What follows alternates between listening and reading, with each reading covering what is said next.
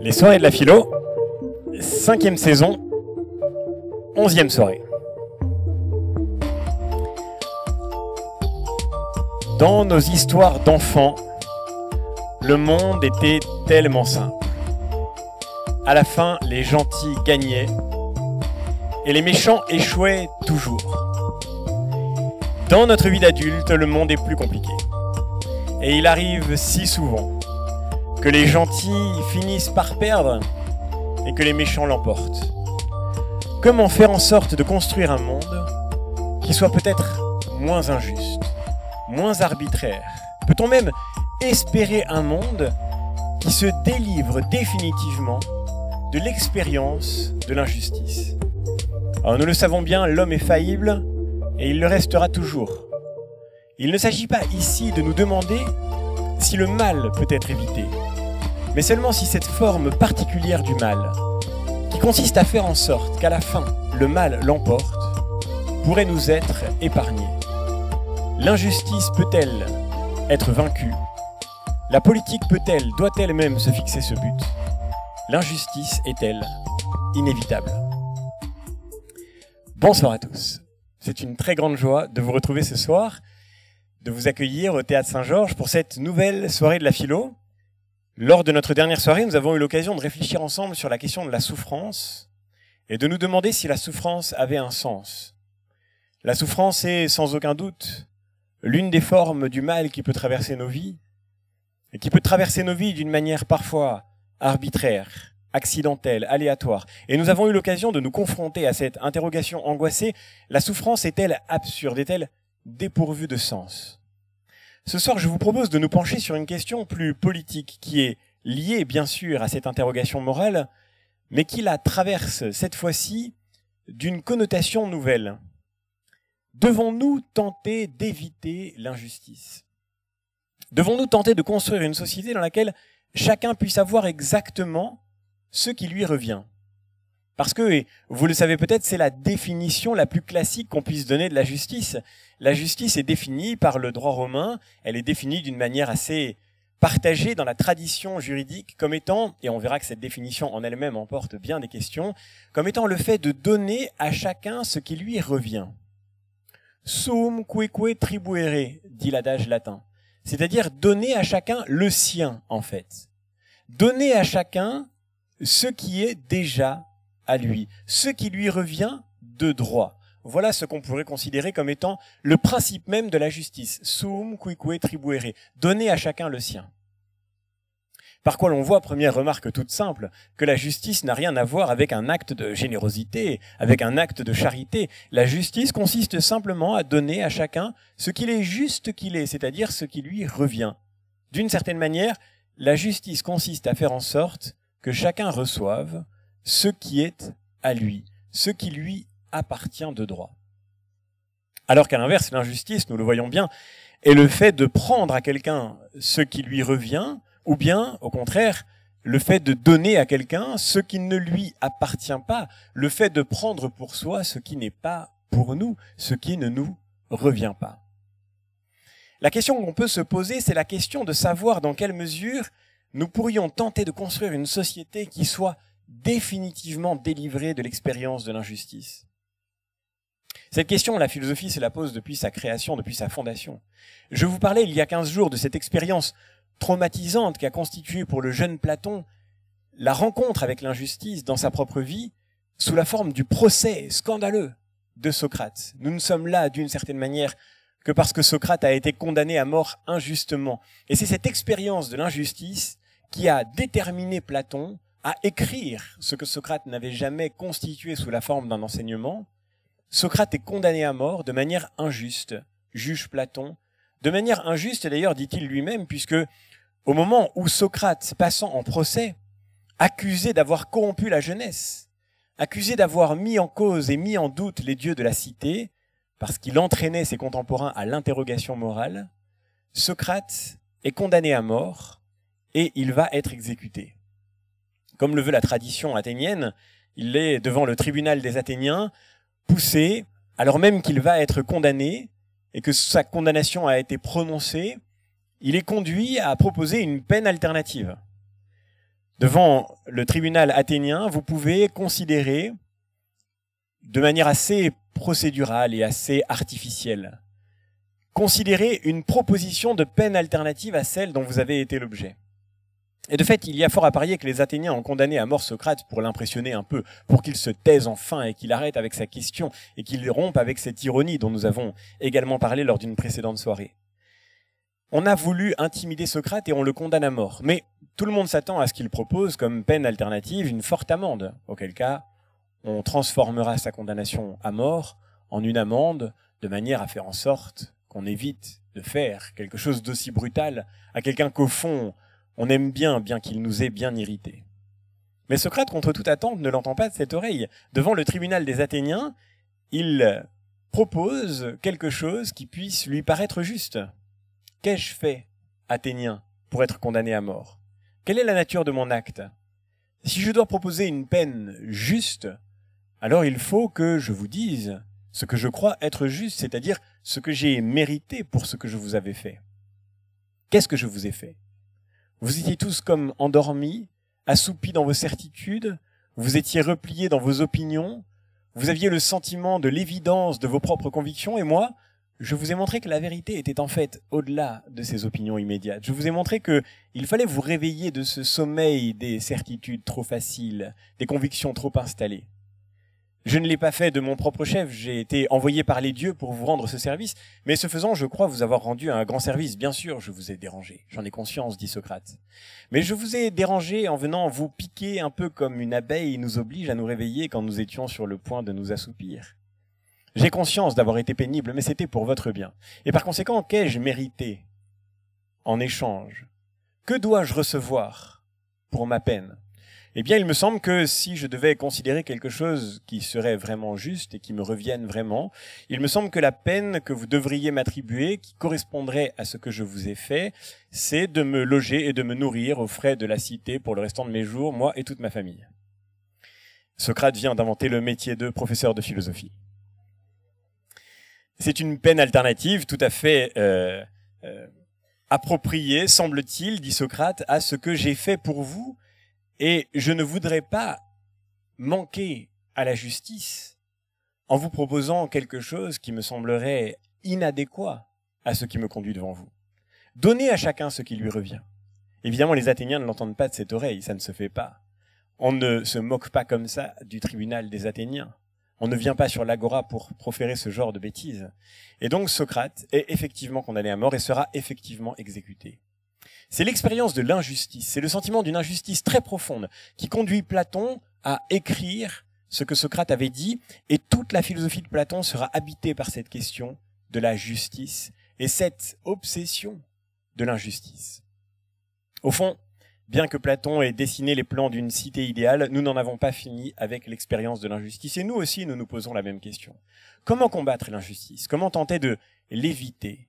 Comment essayer d'épargner à la société dans laquelle nous vivons l'expérience scandaleuse d'une répartition injuste des biens que nous partageons ensemble? Mais la question se pose à nous d'une manière bien différente, en tous les cas la réponse que nous lui apportons à quelque chose de tout à fait moderne dans sa formulation.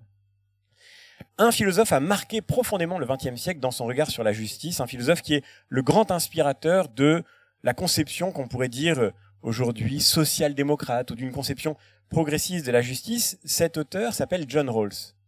Dans Théorie de la justice, John Rawls vient proposer une interprétation profondément fidèle à la philosophie moderne de cette question de l'injustice et de la lutte contre l'injustice. Ce que la philosophie politique moderne a de particulier, c'est qu'elle regarde la société comme étant le résultat d'un contrat. Le contractualisme est une philosophie qui est née avec la modernité au XVIIe, au XVIIIe siècle.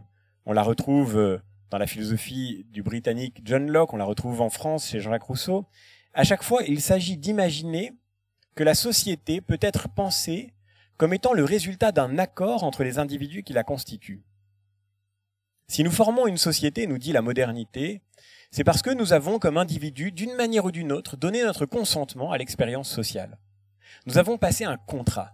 Et tout se passe comme si nous étions liés les uns aux autres par un contrat qui nous associe, par un contrat qui nous relie, par un pacte que nous avons formé.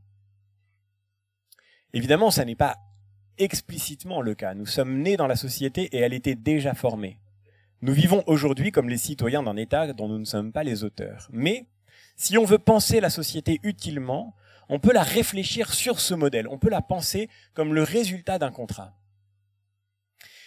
Et John Rawls nous dit qu'au fond, lutter contre l'injustice et construire une société juste, c'est peut-être imaginer un contrat bien ajusté, un contrat bien pensé, un contrat bien délibéré. À quoi ressemblerait ce contrat bien délibéré? Il ressemblerait, nous dit Rawls, à celui que nous passerions ensemble si nous avions dû dessiner les contours de la société avant de devenir ce que nous sommes devenus. Pour le dire autrement, Rawls nous propose une forme d'expérience de pensée. Imaginez que nous soyons tous là, ce soir, au théâtre Saint-Georges, dans cette situation de, de, parenthèse dans notre vie ordinaire, que nous soyons sur le point de fonder une société. Cette société commencera demain. Nous allons fonder la société des philosophes du théâtre Saint-Georges. Ce sera notre société, nous en serons les citoyens. Imaginons maintenant que nous allons demain naître à cette nouvelle expérience sociale. Mais aucun d'entre vous ne sait ce qu'il sera dans la société de demain. Aucun d'entre vous ne peut savoir à l'avance dans quelle position il naîtra, dans quelle position il viendra au monde, quels seront ses talents, quelles seront ses aptitudes, quel sera son milieu social, quel sera son héritage. Aucun d'entre vous même ne devrait pouvoir savoir ce que seront ses préférences morales, ses goûts, sa manière de vivre ou ses buts dans l'existence choisissons de nous placer tous ensemble derrière ce que Rawls appelle un voile d'ignorance. Et nous allons construire à partir de là une société, et il y a fort à parier, nous dit Rawls, que cette société sera une société parfaitement juste, ou du moins la plus juste qu'il est possible d'imaginer. La société la plus juste, c'est celle qui aurait été imaginée par des individus qui ne savaient pas à l'avance dans quelle situation le hasard allait les faire naître. Et si nous avions été en mesure de former notre contrat avant de savoir dans quelle situation le hasard allait nous faire naître, alors nous aurions sans doute construit la société la plus juste possible. John Rawls reprend à, l'un de ses contemporains qui s'appelle Orshani, il reprend euh, un modèle de construction sociale qui est emprunté en fait à ce qu'on appelle la théorie des jeux, c'est-à-dire la manière dont les joueurs se mettent autour d'une table et la rationalité qui est la leur au moment où ils doivent miser, au moment où ils doivent investir, au moment où ils doivent se risquer dans un scénario particulier. Les jeux de hasard ont été très fortement théorisés par la théorie des jeux qui est entre les mathématiques et la philosophie, une manière de tenter de comprendre les raisonnements que nous faisons quand nous avons quelque chose à risquer. Et de fait, si nous étions dans cette position originelle, si nous étions placés derrière ce voile d'ignorance, il y aurait pour nous quelque chose comme un risque dans le hasard qui nous attend au moment où nous sommes sur le point d'entrer dans la construction sociale. Imaginez que vous ne soyez pas encore né et que vous deviez donner votre accord à un certain pacte social sans savoir encore à quel endroit, dans quelle situation, dans quelles conditions, avec quel projet vous alliez naître dans la société que vous êtes en train de construire. Vous ne savez pas si vous serez valide ou handicapé. Vous ne savez pas si vous naîtrez parmi les plus riches ou parmi les plus défavorisés. Vous ne savez pas quelle sera votre couleur de peau. Vous ne savez même pas quelles seront vos opinions politiques. Vous ne savez pas quelle sera votre manière de vivre, votre religion, votre culture à l'intérieur de la société. En étant cet individu parfaitement neutre, incapable de raisonner d'après des intérêts particuliers, en étant en quelque sorte un individu universel, vous allez, nous dit Rawls, probablement faire les choix les plus justes qui soient. Vous allez choisir la société la plus juste possible. Et qu'est-ce que c'est que la société la plus juste possible? Sans doute, dit Rawls, elle correspondra à deux principes. Le premier de ces deux principes, c'est que c'est la société dans laquelle chaque individu aura le plus de liberté possible, le plus de droits possible, sans faire exploser la société tout entière. Il est évident, nous dit Rawls, que vivre en liberté, vivre en société, pardon, nous impose de ne pas vivre totalement en liberté, c'est-à-dire nous impose de ne pas vivre l'expérience d'une liberté absolue. Nous vivons en société, nous n'avons pas tous les droits. Parce que nous vivons en société, vous avez, et il est normal et il est naturel et même nécessaire que vous, puissiez vous voir reconnu, par exemple, le droit de propriété. Et si vous avez un droit de propriété sur vos biens, bien, il est naturel et nécessaire que je n'ai pas le droit, c'est le corrélat logique de ce droit de propriété, de vous prendre vos biens, de vous prendre vos propriétés. Mais la société la plus juste, dit Rawls, sera d'abord celle qui nous donne le plus de droits qu'il est possible sans empiéter sur ceux des autres. Vous connaissez tous cette formule que nous répétons à l'envie, la liberté des uns s'arrête là où commence celle des autres. Elle accompagne parfaitement la perspective que Rawls nous présente. Première affirmation, donc, la meilleure des sociétés, c'est la société qui accorde le plus de liberté, le plus de droits à chaque individu, sans aller jusqu'à dissoudre la société. On voit bien qu'il y a dans cette perspective une forme de libéralisme très contemporain là aussi, vous voyez, un libéralisme qui nous dit, comme le veut l'équation de Rawls, que on ne peut limiter la liberté qu'au nom de la liberté. La liberté est un bien tellement prioritaire et tellement premier que on ne peut modérer ma liberté qu'au nom d'une autre liberté, en l'occurrence de la vôtre. Si je n'ai pas la liberté d'user de vos propres biens, si on restreint ma liberté de ce point de vue-là, c'est pour que vous ayez la liberté d'user tranquillement de vos biens. Il n'y a qu'au nom de la liberté qu'on peut restreindre la liberté. Aucune autre considération ne peut s'imposer. Et notamment, vous le voyez bien, nous dit Rawls, aucune considération morale. La justice n'est pas une affaire de morale. C'est une affaire de répartition adéquate de ce bien prioritaire qui s'appelle la liberté et qui ne contient en lui-même aucune espèce d'indication quant à ce qu'il faudrait en faire. Premier principe. Et puis, si nous ne savions pas Absolument pas. Si nous n'avions aucune idée de notre position sociale au moment où nous allons consentir aux grands principes qui construiront la société, il est probable que le second de ces grands principes sera le suivant. Nous allons construire une société dans laquelle les inégalités qui existent n'ont le droit d'exister qu'en tant qu'elles profitent à tous. Pour le dire autrement, l'inégalité n'est pas nécessairement injuste. Mais pour que l'inégalité ne soit pas injuste, il faut qu'elle puisse profiter à tous, y compris et d'abord, nous dit Rawls, à ceux qui sont les plus défavorisés, à ceux qui sont tout en bas de l'échelle.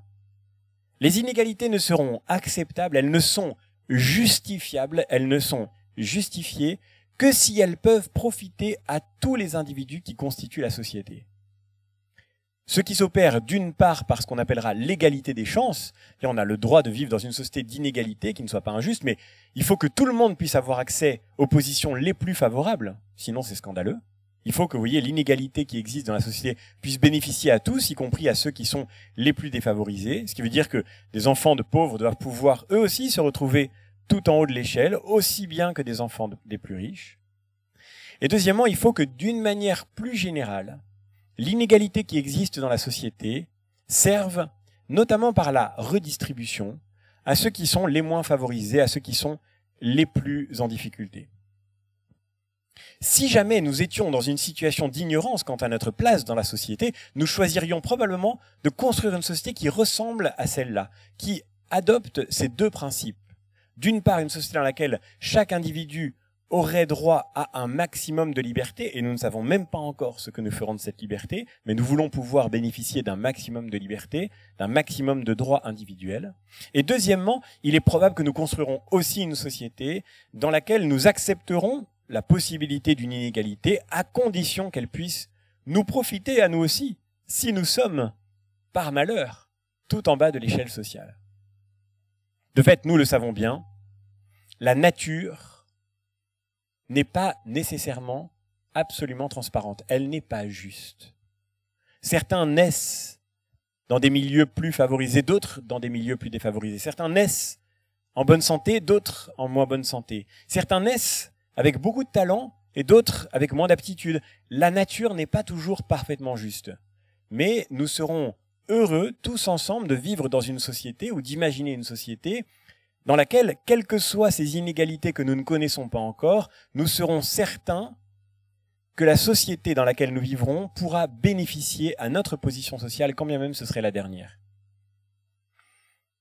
Les inégalités ne sont pas nécessairement injustes, nous dit Rawls. Les inégalités, nous dit la social-démocratie, ne peuvent être acceptées que si elles profitent à tous. Soit par l'égalité des chances, soit par la redistribution. C'est, on en parle beaucoup en ce moment, la théorie du ruissellement. Je suis très heureux de vivre dans un pays où des gens sont beaucoup plus riches que moi, à la condition expresse que leur richesse me profite à moi aussi. Et cet effort de redistribution fait qu'au fond, l'inégalité naturelle peut finalement être compensée, corrigée et même annulée. Si nous devions construire ensemble une société sans savoir quelle sera notre place à l'intérieur de la société, eh bien, il est probable que nous ferions en sorte qu'elle soit susceptible d'offrir les mêmes droits à tous les individus, qu'ils naissent en pleine santé ou avec un handicap il est très probable que nous ferions en sorte d'accorder les mêmes droits à tous les individus et les mêmes opportunités, qu'ils soient plutôt riches dans leur famille ou plutôt modestes au contraire. Et ce faisant, il est probable que nous travaillerions ensemble à construire une société dans laquelle finalement l'injustice naturelle se verrait annulée par la construction politique. Qui ne voudrait pas vivre dans une société comme celle-là pour la construire, il suffit d'évaluer nos propres conceptions, nos propres représentations politiques et nos propres décisions politiques à l'aune de ce simple critère. Est-ce que cette loi, est-ce que cette élection, est-ce que ce jugement aurait pu être produit derrière le voile d'ignorance? Et c'est une euh, forme exigeante d'examen de conscience, au fond, que nous propose Rawls. Vous êtes euh, favorable à la suppression de l'impôt sur la fortune. Par exemple. Est-ce que vous auriez eu le même avis si vous étiez totalement incapable de savoir quel est l'état de votre fortune dans la société actuelle? Est-ce que ce ne sont pas vos intérêts actuels ou vos intérêts supposés de dans 30 ans quand vous serez devenu très riche qui vous font considérer que l'impôt sur la fortune est une catastrophe absolue est-ce que vous auriez été d'accord avec cette mesure si vous étiez dans l'ignorance absolue de votre propre position à l'intérieur de l'espace social? C'est un critère que nous propose cette expérience de pensée, un critère d'examen pour nos propres convictions, pour nos propres engagements, pour nos propres opinions. Ne suis-je pas, au fond, nous dit d'une certaine manière l'expérience du voile d'ignorance, ne suis-je pas, dans mes engagements politiques et dans mes regards sur la justice, ne suis-je pas en fait déterminé par mes propres intérêts? Ne suis-je pas conduit à ce regard sur le monde, à ce regard sur la politique, à ce regard sur la justice par le fait que je connais très bien mes intérêts à l'intérieur de la société? L'expérience du voile d'ignorance nous dit que nous pouvons, comme un joueur, jouer avec justesse et avec justice à partir du moment où nous ne savons pas ce que nous risquons exactement dans le jeu social tel que nous le partageons ensemble. La société préférable ressemble au modèle que le joueur choisirait et qu'on appelle le modèle du minimax. Qu'est-ce que c'est que le modèle du minimax? C'est le modèle au fond dans lequel on va produire un maximum de bienfaits partagés avec un minimum d'inégalités. Pour le dire autrement, entre une société dans laquelle le plus pauvre a 1 et la société dans laquelle le plus pauvre a 5 et le plus riche a 5, et une autre société dans laquelle le plus riche a 50 mais le plus pauvre a 10, il est tout à fait légitime de choisir la deuxième, parce que les inégalités y sont plus grandes, mais elles présentent un maximum de bienfaits pour l'ensemble du corps social. Et surtout, parce que le plus défavorisé y est avantagé par rapport à la première option que j'évoquais. Alors après, le modèle peut se sophistiquer de manière massive, bien sûr. Mais fondamentalement, vous avez compris la logique. Nous devrions raisonner sur la justice comme si nous ne savions pas quels étaient nos intérêts. Comme si nous ne savions pas quels étaient nos intérêts. Et alors, nous construirions une société vraiment juste. Non seulement une société qui s'épargnerait l'injustice, mais une société qui irait jusqu'à compenser les injustices de la nature. Cette perspective contractualiste, c'est au fond une perspective qu'on pourrait dire procédurale. Vous voyez, finalement, la justice, c'est une affaire de processus, c'est une affaire de procédure. La justice n'est pas dans le fait d'être conforme à tel ou tel principe moral. La justice est dans la qualité de la procédure mise en œuvre. Nous construirions une société juste si nous étions totalement engagés dans ce processus, si nous étions dans ce processus politique des citoyens aussi neutres, aussi indépendants de leurs propres intérêts que ne le seraient les individus de la théorie des jeux dont nous parle Rawls ou dont nous parle Orshani. L'individu dont rêve au fond la social-démocratie, c'est celui qui participerait au dialogue collectif sans avoir aucune espèce de singularité qui viendrait biaiser son jugement à l'intérieur du débat. Il faudrait qu'il n'appartienne à aucune communauté, qu'il n'ait pas d'intérêt personnel ou d'intérêt familiaux. Il faudrait qu'il n'y ait pas entre les individus de distance de classe sociale. Il faudrait qu'il forme une forme de totalité d'individus neutres, d'individus désaffiliés, défaits de leur singularité et qui participent au débat commun dans cette neutralité qui fait d'eux, d'une certaine manière, des individus universels. Mais évidemment, cette euh, proposition suscite nécessairement quelques difficultés. Et je vous propose d'essayer de croiser ce soir quelques objections à ce modèle consensuel que nous propose John Rawls. Quelques contestations, quelques objections possibles. Et la première de ces objections, sans doute, vous vous l'êtes fait à vous-même instantanément, c'est que l'expérience de pensée du voile d'ignorance est précisément une expérience de pensée. C'est-à-dire que nous ne sommes pas du tout derrière le voile d'ignorance. Et il nous est même impossible de nous placer derrière ce voile d'ignorance. En réalité, nous savons très bien où sont nos intérêts. Et nous ne pouvons pas raisonner comme si nous étions neutres, comme si nous étions abstraits, comme si nous étions par magie abstraits, c'est-à-dire retirés de notre condition particulière. Nous savons parfaitement quels sont nos intérêts. Nous passons même la totalité de nos journées à travailler au service de nos intérêts. Comment pourrions-nous, comme citoyens, raisonner de manière abstraite? Nous ne sommes pas neutres. Nous ne sommes pas désincarnés. Nous sommes parfaitement engagés, chacun d'entre nous, dans une situation particulière qui est totalement déterminée par notre propre position à l'intérieur de l'espace social. Sans doute vous êtes-vous fait cette réflexion quand je vous parlais de l'expérience de pensée du voile d'ignorance. Si c'est le cas, alors vous êtes probablement marxiste. Parce que celui qui nous dit précisément que le rêve abstrait de la démocratie, de construire une société juste, en pariant sur la neutralité des individus qui y participent, celui qui nous dit qu'il ne faut pas compter avec cette soudaine neutralité, c'est évidemment Karl Marx. Vous connaissez sans doute euh, le marxisme, ne serait-ce que par cette petite phrase qui ouvre le manifeste du Parti communiste de Karl Marx et Friedrich Engels. En 1848, Marx et Engels commencent le manifeste du Parti communiste avec cette simple affirmation, ça n'a l'air de rien, mais elle est décisive. Toute l'histoire de l'humanité depuis les origines est l'histoire de la lutte des classes. Toute l'histoire de l'humanité depuis les origines est l'histoire de la lutte des classes.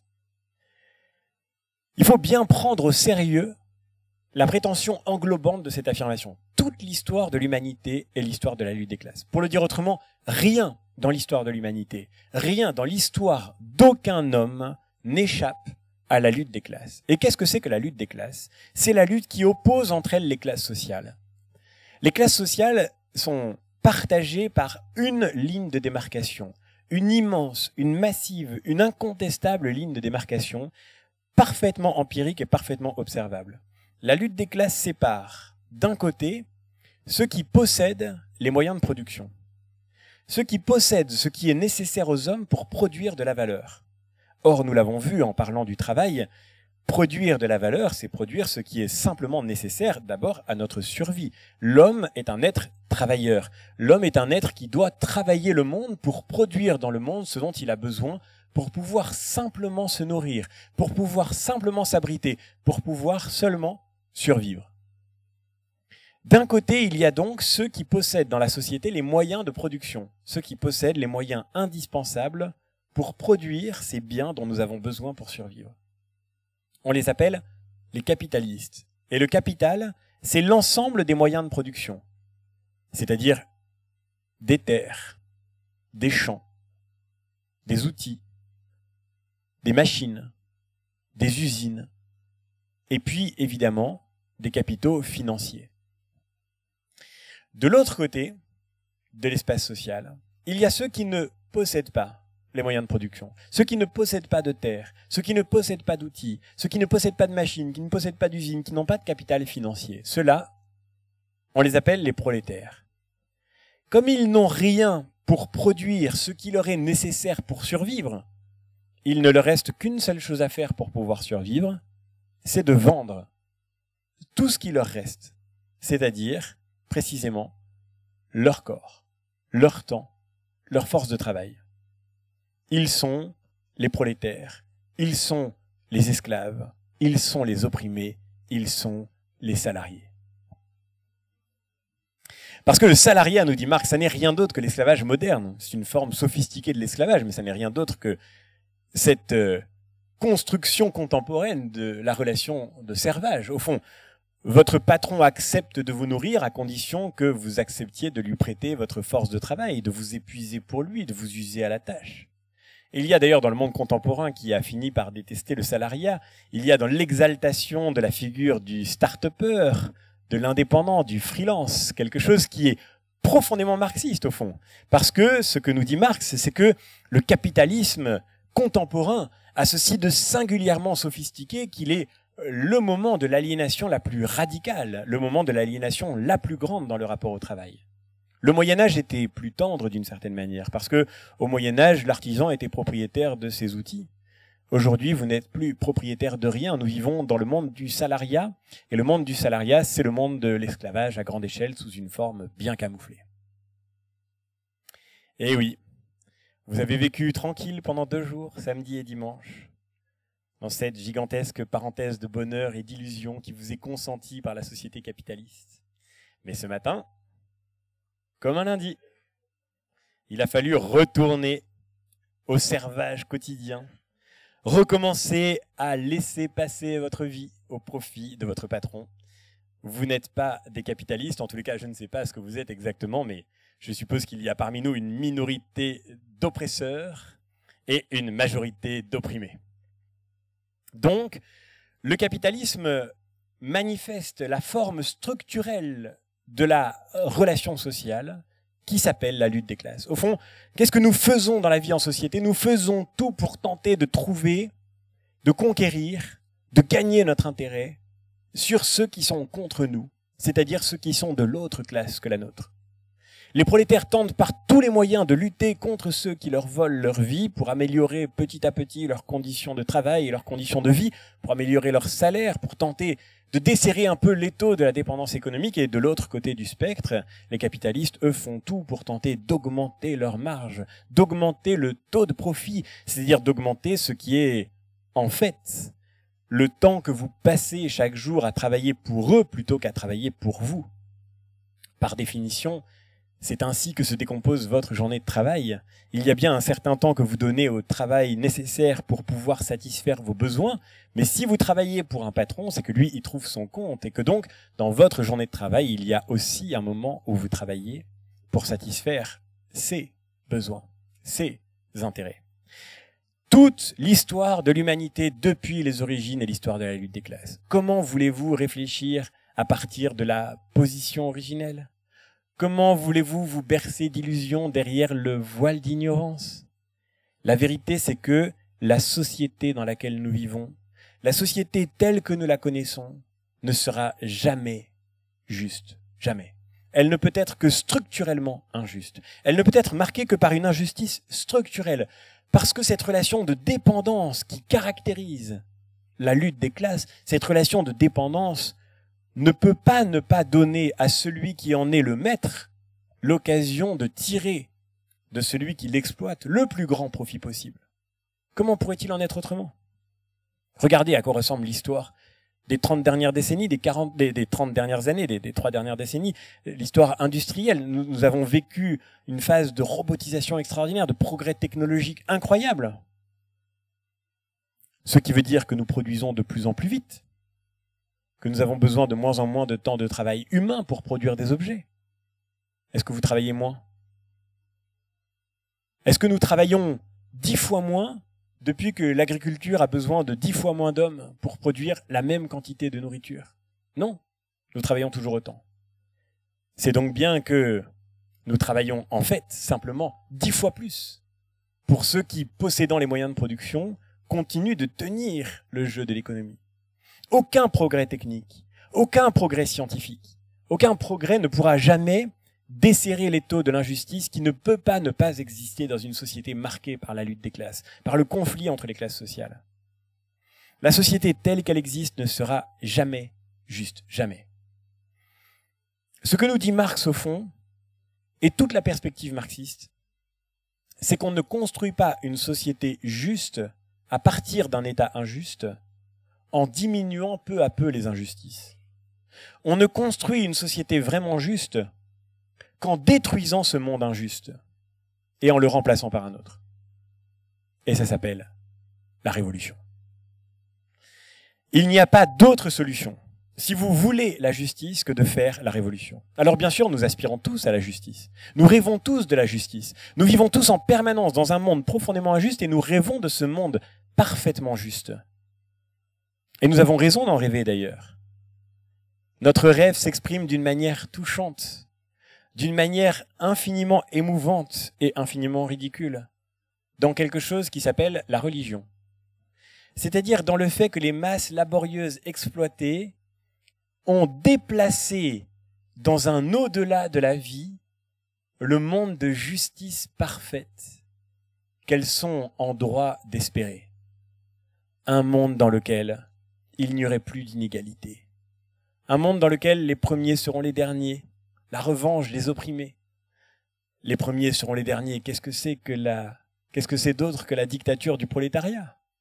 Les premiers seront les derniers. Le monde dans lequel les plus faibles vont enfin avoir le pouvoir.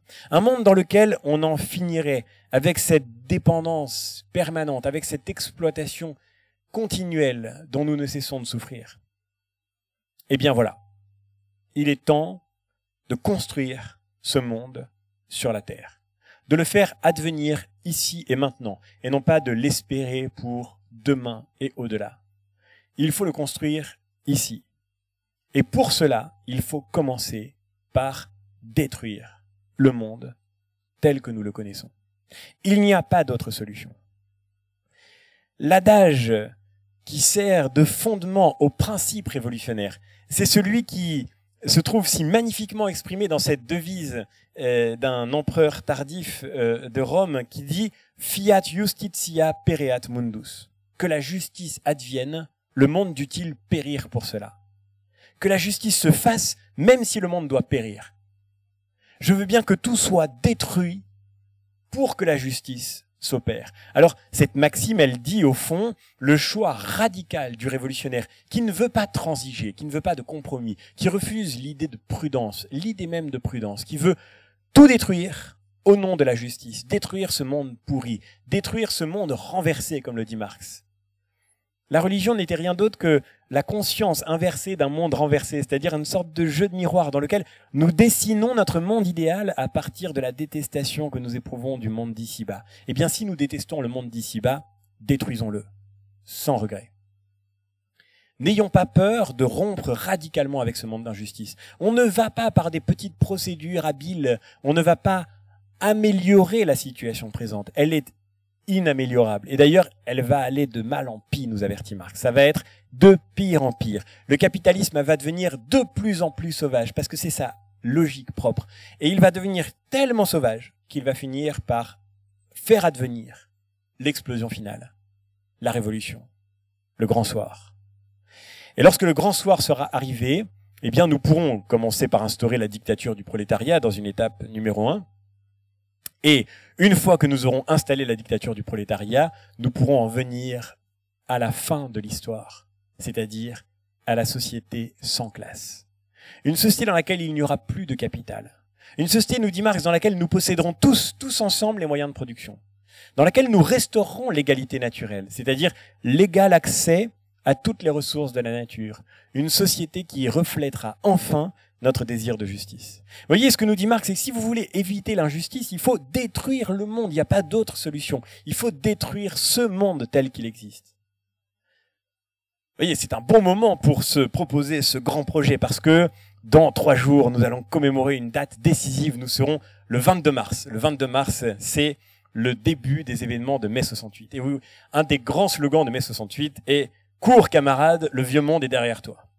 Eh bien, ça, c'est Marx. Vous voyez, il faut laisser le vieux monde derrière soi. De ce point de vue-là, nous sommes là aussi en plein marxisme latent, vous voyez, puisque le nouveau monde a remplacé l'ancien monde. Et cette idée qu'il faut, qu'il faut substituer un nouveau monde à un monde ancien, cette idée de la révolution, eh bien, cette idée-là, elle nous dit qu'au fond, la justice ne peut pas être atteinte par une série de petits pas, par une série d'améliorations graduelles. Il ne s'agit pas de corriger la situation actuelle. Il ne s'agit pas de rectifier ce qui ne va pas. Il faut remplacer le vieux monde, le remplacer par un monde nouveau. Mais ce monde nouveau, c'est non pas celui que nous espérons au-delà, dans une autre vie, dans la vie après la mort. Ce n'est pas celui qui nous attend au ciel. Hein, une autre version de la même maxime que je vous citais tout à l'heure dit Ruat Chelum, que le ciel nous tombe sur la tête pourvu que la justice advienne. Eh bien, c'est exactement ce que propose Marx. Il faut faire descendre le ciel sur la terre. Il faut faire tomber le ciel ici-bas. Nous allons construire le monde dont vous avez rêvé dans le paradis, nous allons le construire ici. Et vous avez raison d'aspirer à la justice. Mais la justice ne s'obtiendra pas en essayant de demander au patron une augmentation de salaire.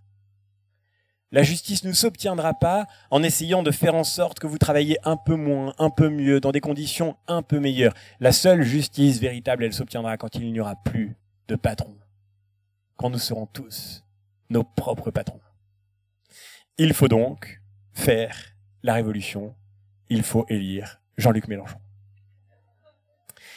La perspective marxiste, au fond, nous dit que c'est en remplaçant ce vieux monde que nous pourrons atteindre la justice. Et cette perspective condamne le monde tel que nous le connaissons aujourd'hui comme un monde structurellement injuste. L'injustice est-elle inévitable? Oui, mais à condition de rompre avec l'idée d'améliorer le monde présent. C'est pas en tentant d'éviter l'injustice pour le dire autrement, qu'on atteint la justice. C'est tout à fait paradoxal. Ce n'est pas en tentant de corriger les injustices qu'on finit par atteindre la justice. Le monde de justice que nous espérons ne sera pas le résultat d'une somme d'injustices corrigées. Ce sera une création nouvelle. Quelque chose d'entièrement neuf. Un monde nouveau. Dans le monde latin, la révolution, ça se dit la res novae. La chose nouvelle. On va faire quelque chose de neuf. Alors c'est très intéressant de voir à quel point, vous voyez, c'est ces logiques sont opposées. Pour Rawls, ce qui compte, c'est d'améliorer les choses en nous plaçant du point de vue du voile d'ignorance. Pour Marx, le voile d'ignorance est impossible parce que nous sommes tous des acteurs sociaux et que comme acteurs sociaux, nous sommes absolument indissociables de nos intérêts. Quand bien même vous le voudriez, vous ne pouvez pas réfléchir sans réfléchir avec vos intérêts. Vous êtes déterminé par votre position sociale.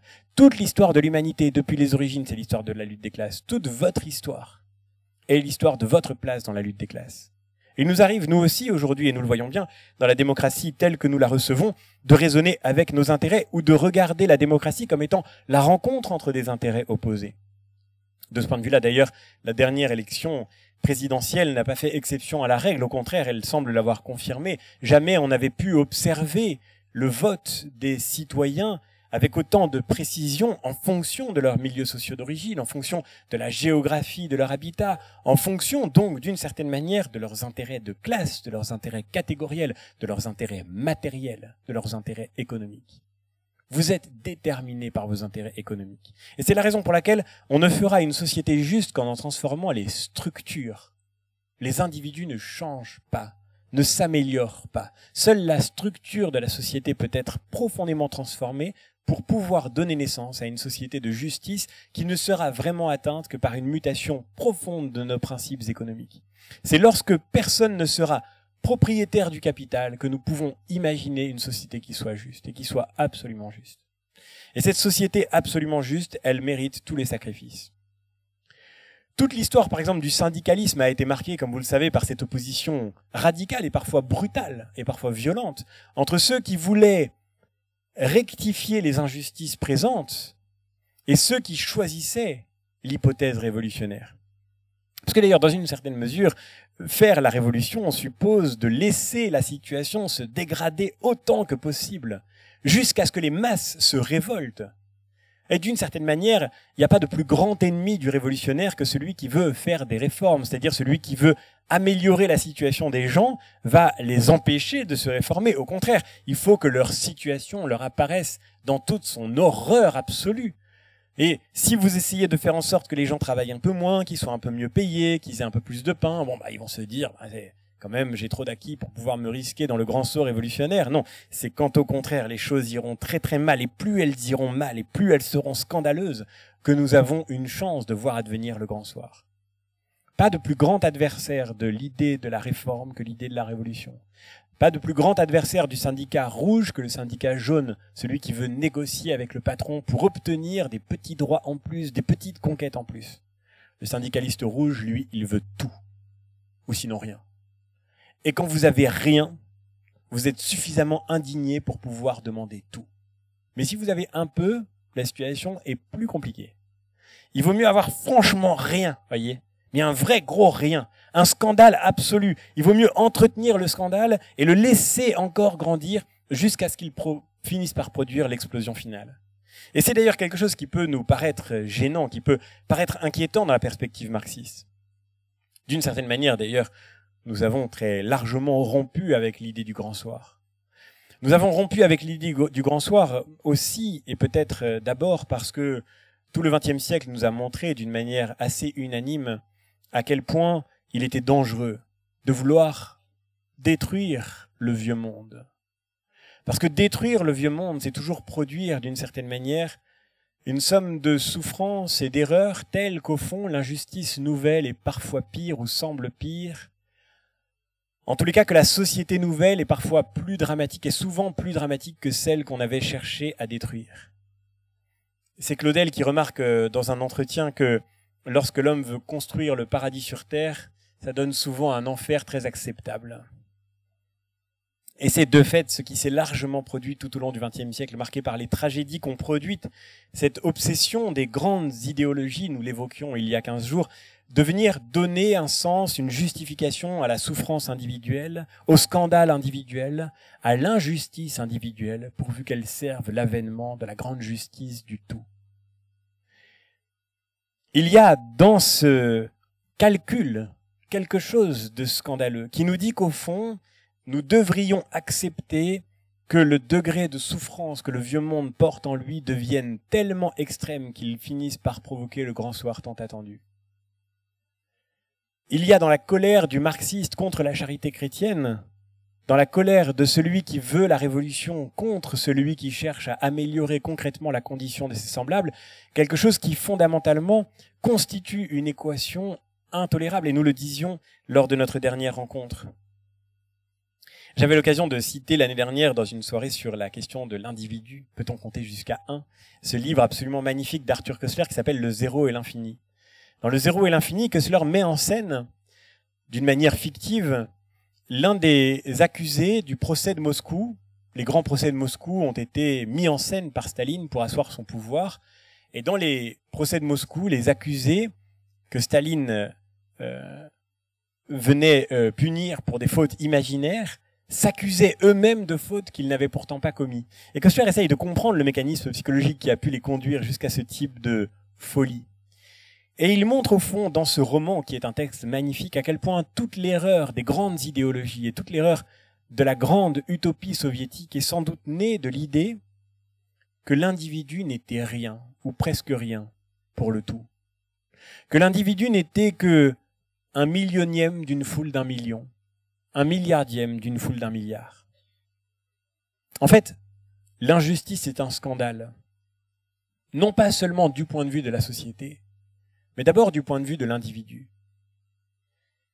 Et c'est sur l'individu d'abord que repose l'expérience de la souffrance que l'injustice peut produire. La personne humaine n'est pas un millionième d'un million, ou un milliardième d'un milliard. Elle est l'infini. Elle n'est pas un zéro ou un presque zéro. Elle est le tout qu'une société doit viser. Et c'est la raison pour laquelle ce mot à quelque chose de terrifiant. Fiat justitia pereat mundus. Que le monde soit détruit pourvu que la justice advienne. En réalité, le monde ne doit pas être détruit. Parce que dans la destruction du monde, ce sont des hommes qui sont broyés. Ce sont des vies qui sont détruites. C'est en tout cas quelque chose qui peut nous conduire à nous éloigner de la grande utopie soviétique et qui a très largement conduit nos sociétés à se détourner de l'utopie marxiste. C'est aussi cette objection qui nous conduit sur la voie d'une deuxième réponse possible à la proposition de, Rawls.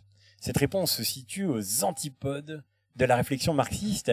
Elle vient cette fois-ci du courant libéral, ou même du courant libertarien. Au fond, que nous disent les libéraux quand ils viennent critiquer Rawls? À peu près, en fait, la même chose d'une certaine manière. Lorsque nous définissons la société avec Rawls, nous affirmons que la société, ou plus exactement que l'État, devrait jouer un rôle de telle manière qu'il compense les inégalités naturelles, de telle manière qu'il compense les injustices naturelles. Voilà, nous ne savons pas où nous serons dans la société de demain, nous dit Rawls. Et nous avons tout intérêt à construire une société dans laquelle l'État puisse venir nous favoriser si nous sommes en difficulté, dans laquelle l'État puisse venir exiger des plus riches qu'ils nous donnent ce qu'ils ont produit pour compenser ce que nous n'avons pas reçu. Cette société-là, disent les libéraux, elle aussi, déjà, écrase l'individu. Elle aussi, déjà, elle fait fi de ce qu'est la liberté individuelle, la liberté des personnes. Or, bien sûr, nous pouvons tous rêver d'un monde dans lequel les plus riches donneraient un peu de leurs biens aux plus pauvres. Nous pouvons tous même rêver d'un monde dans lequel les plus riches donneraient beaucoup de ce qu'ils possèdent aux plus pauvres. Mais ceci s'appelle un acte de générosité. C'est un acte moral. C'est donc un acte libre. Et cette société-là n'a rien à voir avec une société dans laquelle l'État prend aux plus riches pour donner aux plus pauvres. La société dans laquelle l'État est appelé à jouer le rôle de correctif des inégalités naturelles, cette société-là, en réalité, n'est pas du tout plus juste, bien au contraire, nous disent les libertariens. L'un de ceux qui a incarné cette critique contre Rawls s'appelle Robert Nozick. Nozick a tenté de démonter point par point la conception proposée par Rawls du voile d'ignorance ou de la position originelle. Et il le fait notamment à partir de cette certitude, selon laquelle les deux principes proposés par Rawls se contredisent l'un et l'autre. Premier principe, la liberté est le bien prioritaire et on ne peut diminuer la liberté qu'au nom de la liberté. Deuxième principe, il faut corriger les inégalités naturelles par la redistribution publique. Au fond, nous dit Nozick, il y a là une forme d'aberration, de contradiction dans les termes. Si la liberté est un bien prioritaire, et si on ne peut diminuer ma liberté qu'au nom de votre liberté, alors il est totalement hors de question de venir diminuer ma liberté au nom de l'égalité, par exemple. Il est totalement hors de question même de venir diminuer ma liberté au nom de la justice. Ce serait une aberration puisque la justice consiste à me donner la plus grande liberté possible. Or, nous dit Nozick, si l'État me prend un peu de ce que j'ai gagné pour le redonner aux autres, en réalité, il ne me prend pas de l'argent. Parce que qu'est-ce que c'est que l'argent? Et là aussi, Nozick est d'accord avec Marx. Qu'est-ce que c'est que l'argent? L'argent, c'est du temps de travail. Donc l'État qui me prend de l'argent pour le donner à d'autres que moi, en fait, me prend du temps pour me faire travailler pour quelqu'un d'autre que moi. Je peux le faire, bien sûr. Je peux décider de travailler pour vous gratuitement. C'est tout à fait possible, on peut tout à fait l'imaginer. Je peux décider de travailler pour vous gratuitement. Mais il est totalement différent de décider de travailler gratuitement pour autrui et de se voir imposer par l'État de consacrer une partie substantielle de son temps à quelqu'un d'autre, sous la contrainte, au nom de la redistribution. De quelle redistribution parlons-nous? On distribue mon temps on distribue mon travail. On ne distribue pas seulement de l'argent, c'est-à-dire un bien accessoire, mais on distribue du temps, c'est-à-dire un bien essentiel. Car la seule chose que vous ne pouvez pas récupérer quand vous l'avez perdu, c'est le temps, bien sûr. Donc, dit la société proposée par Rawls est la plus injuste qui soit.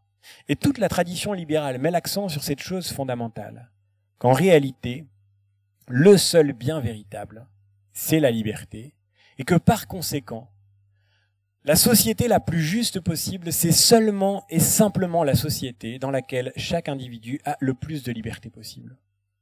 Et le reste n'est qu'accessoire. Et d'une certaine manière, ne compte pas. En fait, m'obliger à travailler pour ceux que je n'ai pas choisis, ce serait comme une forme de sanction, comme une forme de ressentiment à l'égard de celui qui a mieux réussi dans la vie. Mais cette sanction, on ne l'impose qu'à ceux qui ont le talent de gagner de l'argent. Parce que, en vérité, il y a beaucoup d'autres réalités naturelles qu'on ne peut pas redistribuer. Il y a beaucoup d'autres réalités acquises de manière contingente et aléatoire qu'on ne peut pas redistribuer. Bien sûr, nous ne méritons pas notre position sociale, mais vous ne méritez pas non plus, par exemple, d'être plus ou moins beau ou plus ou moins belle. Vous n'avez pas mérité d'être plus ou moins talentueux dans tel ou tel domaine particulier. Nous n'avons pas mérité d'avoir plus ou moins d'imagination, plus ou moins de créativité, plus ou moins d'inventivité. Et c'est vrai, nous n'avons pas mérité d'avoir plus ou moins de talent quand il s'agit de gagner de l'argent. Pourquoi est-ce qu'il n'y a que ce dernier talent qu'on voudrait redistribuer? Nous acceptons tous de reconnaître paisiblement que certains sont plus beaux que d'autres et nous n'en éprouvons pas une forme de ressentiment angoissé. C'est un fait, c'est ainsi. L'État n'a pas à intervenir pour corriger le coefficient esthétique de chacun des individus qui vivent dans la société. Nous reconnaissons volontiers que certains ont plus d'imagination que d'autres ou plus d'originalité. Bon, bah, c'est comme ça. L'État ne va pas tenter d'intervenir pour faire en sorte que chaque individu dans la société ait exactement la même imagination. Ou que les inégalités soient rendues acceptables par le fait qu'elles profitent à tous. En la matière, par exemple, du point de vue de l'esthétique, le fait qu'il y ait dans cette pièce beaucoup de personnes qui soient bien plus belles que moi, par exemple, euh, ne me profite absolument en rien, bien au contraire, ça me dessert terriblement. Il n'y a pourtant pas là de scandale contre quoi je me révolte. Alors pourquoi faudrait-il que nous nous révoltions seulement quand il est question de ce talent particulier qui consiste à gagner beaucoup d'argent? C'est un fait. Et là aussi, cette inégalité existe. Et nous devons l'accepter, sans quoi nous risquons bien de tomber dans une société épouvantable, marquée par le ressentiment permanent, par une forme d'envie continuelle, voyez. Au fond, le fait que vous soyez plus riche que moi ne constitue pas une injustice, pas plus que le fait que vous soyez plus beau ou plus intelligent, plus imaginatif que moi. C'est un fait, et pas une injustice. L'injustice, c'est ce qui caractérise les relations entre les personnes. C'est-à-dire, par exemple, si je vous ai fait quelque chose que je n'aurais pas dû faire, si vous m'avez fait quelque chose que vous n'auriez pas dû faire, vous avez fait une injustice. Mais la société, la nature, ce ne sont pas des individus. Au fond, comme le dit Hayek dans Droit, législation, liberté, un autre grand penseur libéral, au fond, il y a un grand mirage qui nous a tous happés et qui nous fait faire des grosses bêtises et que Hayek appelle le mirage de la justice sociale. La justice sociale, ça n'existe pas. De la même manière que la justice naturelle, ça n'existe pas. La nature n'est ni juste ni injuste. Elle est comme ça, voyez. Elle est marquée par l'aléa. La société n'est ni juste ni injuste. Vous ne vous révoltez pas contre la nature parce que vous êtes né plus petit que la moyenne ou plus grand que la moyenne, c'est un fait, vous le prenez comme ça, vous vivez avec. ne vous révoltez pas contre la société parce que vous êtes né plus pauvre qu'un autre. C'est comme ça. Ce qui serait une injustice, c'est si quelqu'un vous prend ce qui vous appartient. Ça, c'est injuste. Et là, vous pouvez aller porter plainte. Et les tribunaux, j'espère, vous rendront ce qui vous est dû. Mais si vous êtes né plus pauvre que les autres, c'est un fait exactement de la même nature que si vous êtes né plus petit que la moyenne, c'est comme ça. Qu'est-ce que vous y voulez?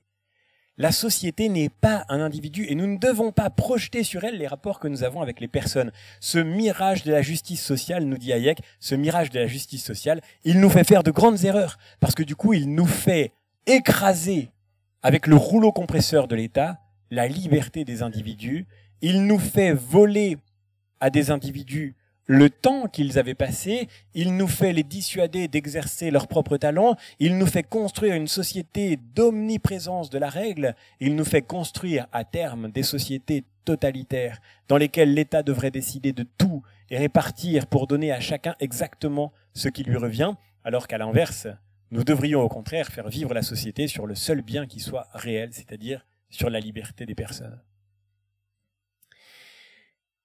Si on va plus loin que cette réflexion de la tradition économique du libéralisme, on trouve derrière elle le visage d'un philosophe que nous avons déjà croisé, mais qu'il est impossible de ne pas mentionner quand il est question de ressentiment à l'égard de l'injustice. Et ce philosophe, c'est Friedrich Nietzsche. Nietzsche, en fait, pourrait très bien s'apparenter à ce discours libéral sur la question de l'injustice. Que nous dit Nietzsche? Nietzsche nous dit qu'il faut regarder les choses exactement comme elles sont. Qu'est-ce que c'est que la société? Dans la deuxième dissertation de la généalogie de la morale, Nietzsche nous propose une forme de réflexion métaphorique sur la société, c'est-à-dire sur l'expérience humaine, sur l'expérience de la relation avec les autres. Au fond, au fond, le monde est comme un espace, comme un espace, euh, un espace géométrique, c'est-à-dire un espace neutre dans lequel se croisent des forces qui sont un peu comme des vecteurs, vous voyez, des forces qui se croisent, comme des réalités physiques.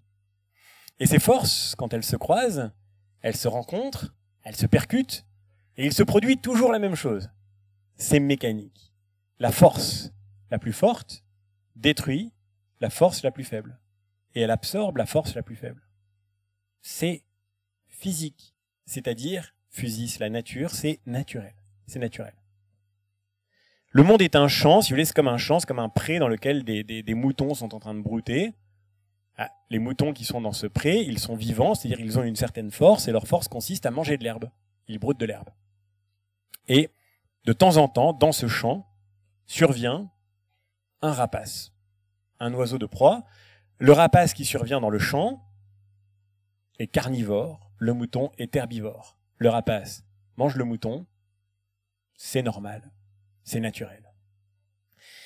Il y a quelques jours de cela, une grande chaîne de télévision a diffusé un documentaire magnifique et absolument nietzschéen qui s'appelle Prédateur. Ça montre comment, dans toute la nature, des prédateurs chassent leur proie. C'est la nature. Je ne sais pas si vous avez vu ce film, il est très beau, il est splendide, mais j'imagine que si vous l'avez vu, votre premier réflexe n'a pas été de prendre votre téléphone pour appeler la Cour pénale internationale et dire je viens de voir un tigre dévorer une antilope. Ou bien je viens de voir un ours polaire agresser un phoque. C'est normal et vous en êtes tous conscients. Vous en êtes tous conscients, c'est parfaitement naturel. Le plus fort dévore le plus faible. Et en dévorant le plus faible, il devient de plus en plus fort. C'est le principe de la nature. Le principe même de la nature, c'est ce que Nietzsche appelle la volonté de puissance. La volonté vers la puissance, plus exactement, Wille-Zurmacht, c'est-à-dire la volonté vers l'augmentation de la force, le désir de la force d'être plus forte. La force veut devenir plus forte. Et quand la force rencontre la faiblesse, ou plus exactement quand elle rencontre une force inférieure à elle, elle absorbe cette force inférieure pour se renforcer elle-même. Quel est le problème? Mais le problème survient précisément pour cette raison. J'ai déjà eu l'occasion de raconter cette histoire ici, sans doute l'année dernière, et peut-être ceux qui étaient là s'en souviendront. Le problème survient par le fait que le mouton est faible et par conséquent ne peut pas se protéger quand le rapace survient. Alors la seule chance qu'il a de survivre, c'est d'essayer de savoir à quel moment le rapace va passer dans le champ, c'est-à-dire de calculer le moment où il faut se mettre à l'abri, de tenter de prédire, de prévoir de se mettre en sécurité au moment où c'est nécessaire. Pour le dire autrement, le mouton commence à réfléchir. L'intelligence, c'est l'arme des faibles. C'est comme quand on était petit dans la cour de récréation, il y avait les grands costauds qui jouaient au foot, et ceux qui n'étaient pas capables de tenir la cour de récréation rasaient les murs avec leurs lunettes orthogonales, et ils n'avaient pas d'autre solution pour survivre dans l'espace scolaire que d'être les premiers de la classe. L'intelligence, c'est l'arme des faibles. Quand vous n'avez pas de points pour cogner, vous ne pouvez faire qu'avec vos mots. Et donc, le mouton se met à réfléchir, il devient intelligent. C'est-à-dire, au fond, d'une certaine manière, Il fait entrer dans la vie quelque chose de plus que la vie, quelque chose d'autre que la vie, quelque chose qui sera le contraire de la vie. Le mouton se met à penser. Or, comme le dit Platon, la pensée, c'est le dialogue de l'âme avec elle-même, et donc le mouton, pourrait-on dire, se met à se parler à lui-même. Alors, que se dit le mouton quand il commence à parler? La première chose que se dit le mouton, évidemment, c'est c'est vraiment trop injuste. Ça ne devrait pas se passer comme ça. Les rapaces ne devraient pas manger des moutons. Pour le dire autrement, le mouton vient d'inventer un truc absolument génial, un truc absolument exceptionnel. Il vient d'inventer le devoir-être. Le devoir-être, par définition, c'est ce qui n'est pas. Puisque quand on dit d'une chose qu'elle devrait être, c'est qu'on constate qu'elle n'existe pas. Si vous dites à vos enfants tu devrais travailler, c'est parce qu'ils ne travaillent pas. Vous ne dites pas à un enfant qui est en train de travailler tu devrais travailler, il travaille. Vous rentrez chez vous, euh, vous dites, euh, je sais pas, tu, devrais ranger ta chambre, c'est parce que la chambre n'est pas rangée. Devant une chambre parfaitement rangée, on ne dit pas tu devrais ranger ta chambre. Par principe, le devoir-être, c'est ce qui n'existe pas. Ce que Nietzsche appelle un outre-monde, un monde fictif. Un monde dans lequel les rapaces ne mangent pas les moutons. Un monde dans lequel les moutons sont les meilleurs amis des rapaces. C'est un monde fictif. Et c'est à cause de ce monde fictif que nous regardons le monde réel comme étant injuste. Alors que le monde réel, il n'est pas juste. Et il n'est pas injuste non plus.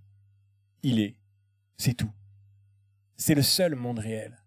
Le seul et unique monde réel, c'est le monde dans lequel les rapaces mangent les moutons. Un monde dans lequel les rapaces sont les meilleurs amis des moutons, c'est un monde qui n'existe pas. Mais le mouton se dit à lui-même, les rapaces ne devraient pas manger des moutons. Donc s'ils ne devraient pas manger des moutons, c'est qu'ils font quelque chose qu'ils ne devraient pas faire et par conséquent quelque chose qui est mal. Donc les rapaces sont mauvais, les rapaces sont méchants. Et le contraire des rapaces, les gens qui ne mangent pas de moutons, c'est-à-dire nous-mêmes en fait, ne sommes-nous pas les vertueux, les saints, les bons? Le juste, c'est l'impuissance qui se transforme en vertu. Ce qu'on appelle la justice, c'est l'incapacité d'agir qui s'essentialise elle-même. Parce que la vérité, c'est que le mouton, en fait, n'est pas faible. Il est juste moins fort que le rapace. Mais sa faiblesse se cristallise dans le fait qu'il se regarde comme un faible, dans le fait qu'il se décrit comme incapable d'agir, et surtout dans le fait qu'il commence à se prescrire à lui-même ce qui constituait simplement la marque de son impuissance. Parce que dans la vraie vie, dans la vraie vie humaine, il n'y a pas des moutons et des rapaces. Dans la vraie vie humaine, il y a juste, c'est vrai, la volonté de puissance et la lutte pour la puissance. Mais personne n'est essentiellement faible. Sinon, celui qui se donne à lui-même comme un principe d'action, ce comportement de la faiblesse qui devient pour lui celui de la justice. C'est ce que disait déjà Caliclès à Socrate dans le Gorgias de Platon. Caliclès disait à Socrate, honnêtement, soyons sérieux, Caliclès. Moi, je sais que le bonheur, c'est d'avoir tout ce qu'on désire. Vous vous souvenez, nous en avons parlé lors de la dernière soirée. Et en fait, si tu ne prends pas tout ce que tu désires, Socrate, c'est seulement parce que tu n'oses pas. Il y a celui qui possède beaucoup à côté de toi, tu pourrais voler, tu ne voles pas parce que tu as peur. Et tu dis, il faut pas voler, c'est très mal. Mais si tu n'avais pas peur, tu le ferais évidemment et tu aurais bien raison. Si on te donnait un anneau qui te rend invisible, tu prendrais tout ce que tu veux. Et tu aurais bien raison. Et tu serais complètement ridicule de pas le faire d'ailleurs. Le faible, c'est celui qui fait de sa faiblesse une vertu. C'est celui qui fait de son impuissance la maxime de la justice. En vérité, la justice n'est rien d'autre que la projection du sentiment d'injustice qu'éprouve celui qui est lésé par la force du plus fort. Et c'est ça qui fait la maladie de la vie. La maladie de la vie. Voyez. La maladie de la vie, elle naît dans ce discours de l'injustice. Le drame, c'est qu'un jour, le mouton se plante devant le rapace et il lui dit, écoute-moi bien, rapace. Ce que tu vas faire maintenant, c'est-à-dire me dévorer là tout de suite, ce que tu vas faire maintenant, c'est mal. Ce n'est vraiment pas juste. Et en plus, tu le sais. Parce que tu as au fond de toi-même une petite voix intérieure qui te parle et qui te dit que tu garderas la mémoire de tous les petits moutons que tu as mangés. Et là se produit, comme je l'ai déjà raconté, la grande catastrophe de l'histoire. La grande tragédie de l'histoire, c'est que le rapace est complètement stupide. Le rapace est totalement inintelligent. Et c'est normal parce qu'il est fort, donc il n'a pas besoin d'être intelligent. Le rapace étant plus fort que le mouton, le rapace est complètement con. Et donc le rapace croit le mouton et il se dit Oh mon Dieu, mais c'est peut-être vrai Et là, le rapace devient vegan. C'est ça le drame de l'histoire, voyez? Pour ne pas commettre d'injustice, le rapace devient végétarien. C'est une tragédie absolue, voyez? Regardez Prédateur. Prédateur, c'est beau précisément. Et c'est beau parce que c'est ça la vie. Et la vie, c'est la force qui s'assume. Et pour s'assumer, la force détruit. On ne peut pas, dit Nietzsche, on ne peut pas attendre de la force qu'elle se manifeste autrement que comme force.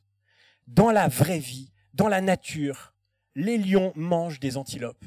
Et c'est beau de voir un lion manger une antilope voyez, le mouton se dit "Ah mon dieu, c'est horrible, le rapace est mon ennemi, le rapace est très méchant." Mais c'est pas du tout la vie, voyez. Dans la vraie vie, les antilopes n'en veulent pas aux lions, elles courent, elles courent parce que en courant, elles rendent les lions de plus en plus forts d'ailleurs. Puis elles courent parce qu'elles veulent vivre bien sûr et si elles gagnent, eh bien elles ont gagné. Mais les antilopes n'en veulent pas au lion. Il n'y a pas de discours de l'antilope marqué par le ressentiment. Oh, vraiment, méchant lion, c'est horrible, il va me manger. Ben non, c'est comme ça. C'est le destin de l'antilope de servir à faire en sorte que le lion soit de plus en plus fort. Et c'est ça qui est beau et qui fait que l'antilope est belle et que l'antilope a un sens. Il peut rien se passer de pire dans un écosystème naturel que la mort des prédateurs. Quand les prédateurs disparaissent, la vie entière est déconstruite dans ses équilibres originaux. Eh bien, l'humanité c'est un écosystème dans lequel les prédateurs sont devenus végétariens. C'est-à-dire un écosystème dans lequel les moutons pullulent. C'est le triomphe des moutons, voyez. C'est le triomphe des moutons dans la morale, dans la morale qui nous habite et qui nous dit au fond que tout ce qui est médiocre doit devenir notre loi, que tout ce qui se retient d'agir, que tout ce qui se retient de euh, de s'assumer, de tout ce qui se retient de s'exprimer, que tout ce qui est d'ailleurs retenu par la conscience, tout ce qui nous est retenu sur le modèle de la faute de cette horrible économie de la morale, de tout ce que nous retenons en nous-mêmes comme les constipés que nous sommes devenus, constipés de l'action morale, tout cela, en quelque sorte, nous rend malades et tout cela, euh, dit Nietzsche, nous fera bientôt mourir. Constipé parce qu'en réalité, le, le lion qui a mangé l'antilope, quelques secondes après, ne se rappelle plus de l'antilope qu'il a mangé. Il n'y a que nous qui retenons le souvenir de toutes nos fautes et de tous nos péchés, de tous les actes que nous avons faits. Il n'y a que nous qui avons une conscience qui est toujours une mauvaise conscience, qui nous rappelle ce que nous avons fait de mal et ce que nous avons commis d'injuste. Donc, nous dit Nietzsche au fond, l'idée même de l'injustice est ce qui nous rend malade. La vérité, c'est que c'est l'idée de l'injustice qui provoque ce ressentiment, cette jalousie, cette irritation permanente, ce désir constant de rabaisser l'autre pour qu'il soit jamais plus haut que moi, pour qu'il ne soit jamais plus fort que moi. La vérité, c'est que dans la nature, les antilopes n'en veulent pas au lion. Le rapace ne déteste pas du tout le mouton, et le mouton n'est pas son ennemi d'ailleurs. Il ne trouve pas que le mouton est mauvais, il le trouve même extrêmement bon. La nature est faite de cette symbiose, vous voyez, qui fait qu'au fond, euh, c'est cet euh, équilibre naturel qui mérite d'être aimé, qui mérite d'être admiré, qui mérite qu'on y consente. C'est l'amor fati nietzschéen. Le fait de consentir à son destin. Et évidemment, le plus grand drame des drames, c'est-à-dire euh, la catastrophe des catastrophes, la morale au carré, en quelque sorte, la maladie suprême, c'est le moment où la morale se transforme en religion. C'est-à-dire le moment où le mouton, plus intelligent encore qu'avant, plus sophistiqué que par le passé, essaye de restreindre les dernières velléités carnivores du rapace et se plantant devant lui, lui tient cet autre discours. Écoute-moi bien, rapace. Peut-être que ta conscience ne te dit pas assez ce que tu devrais faire ici-bas. Peut-être que ta conscience ne te parle pas assez de la justice, que tu échapperas à la justice terrestre. Mais sache quelque chose, rapace. Après la mort, il y a une autre vie. Une vie qui dure toujours. Et cette autre vie éternelle, c'est le royaume des moutons. Les premiers seront les derniers.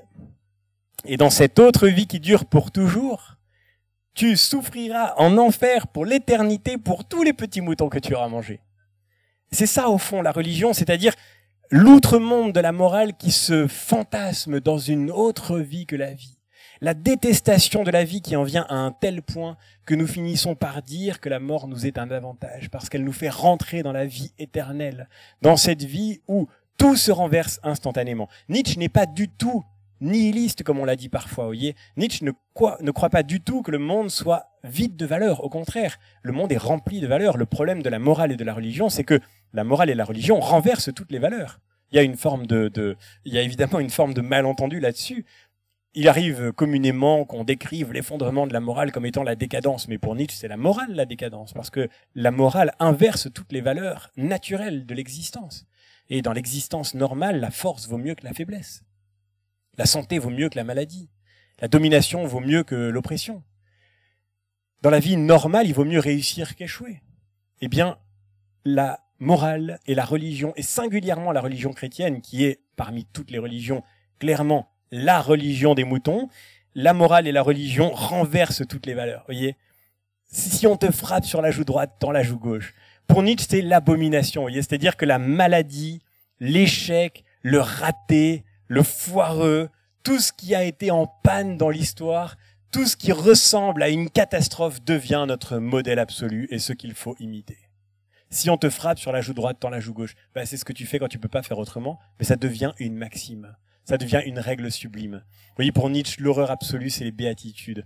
Heureux tout ce qui est foireux sur la terre. Heureux ceux qui pleurent, heureux les pauvres, heureux les persécutés, heureux ceux qui ont faim et soif, vous voyez, c'est-à-dire, et à l'inverse, tout ce qui a réussi, vous voyez, malheureux les riches, malheureux les puissants. Et d'une certaine manière, ce renversement de toutes les valeurs culmine dans l'idée d'avoir inventé un Dieu qui soit lui-même un mouton. Vous voyez, l'agneau qu'on conduit à l'abattoir, l'agneau de Dieu, qu'on crucifie, et qui devrait représenter la force absolue et qui s'incarne dans la faiblesse totale.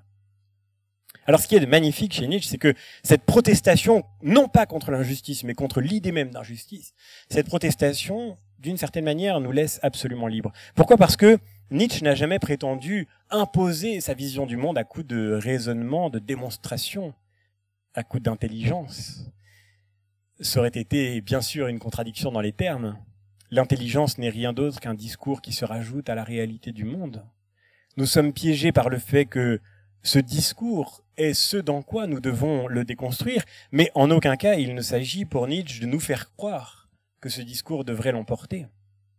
Il faut donc affirmer sans démontrer, il faut raconter. Et Nietzsche raconte, il raconte la généalogie de la morale, il raconte l'origine de la religion, mais il ne démontre rien. Et il nous laisse par conséquent devant ce choix radical.